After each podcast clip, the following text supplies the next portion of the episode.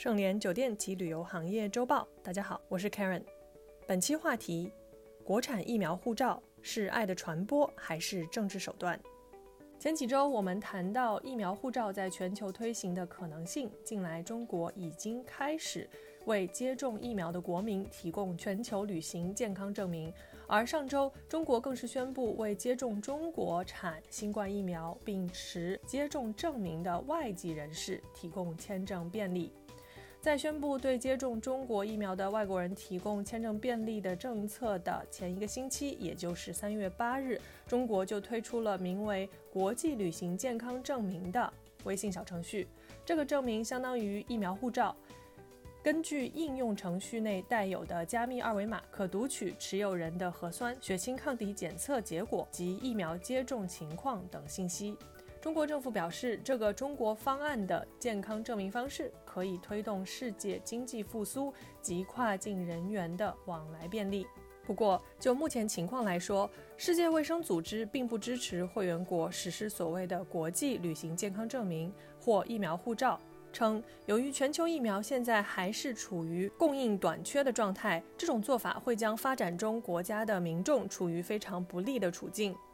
为了早日回到自由跨境往来的便利，据外交部信息，中国向缅甸、菲律宾、巴基斯坦、老挝等五十三个发展中国家提供了疫苗援助。据了解，中国将为亚洲、非洲、欧洲和拉丁美洲提供至少四点六三亿剂国产新冠疫苗。从去年疫情爆发开始，中国一直保持着非常严格的入境要求。除了特殊情况外，大多数在华工作学习的外国人在暂时离开后，就再也没有办法入境中国了。而在中国外交部近日召开的新闻发布会上，外交部发言人表示，即日起为接种中国产新冠疫苗并持接种证明的外籍人士提供签证便利。这个通知的发布，很明显是中国推动世界经济复苏、便利外籍人员跨境往来所跨出的第一步。不过，尽管政策放松，入境人员还是得出示检测的阴性证明才能登机，入境后也同样需要集中隔离观察。目前，中国驻美国、日本、以色列、意大利、泰国等国的大使馆都在网站上更新了这个通知。但是问题来了，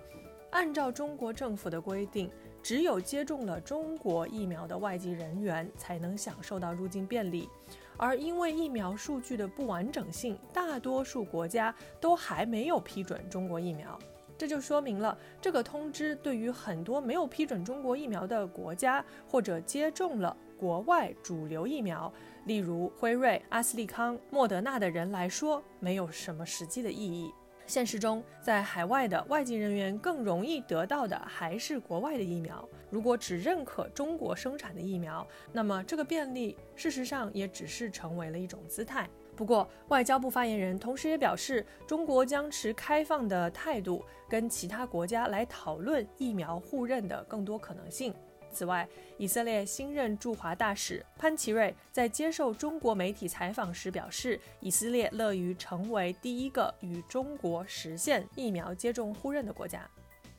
中国版的疫苗护照上线，以及外国人入境政策的逐步放宽，意味着中国对重新开放边境的态度还是很积极的。但目前来说，因为中国产疫苗的不确定性，难以让大部分国家的国民享受到政策的便利。对于能否实现全球性的自由通行，各个国家之间还是需要更多的对话以及更统一的系统来达到疫苗证书的互认。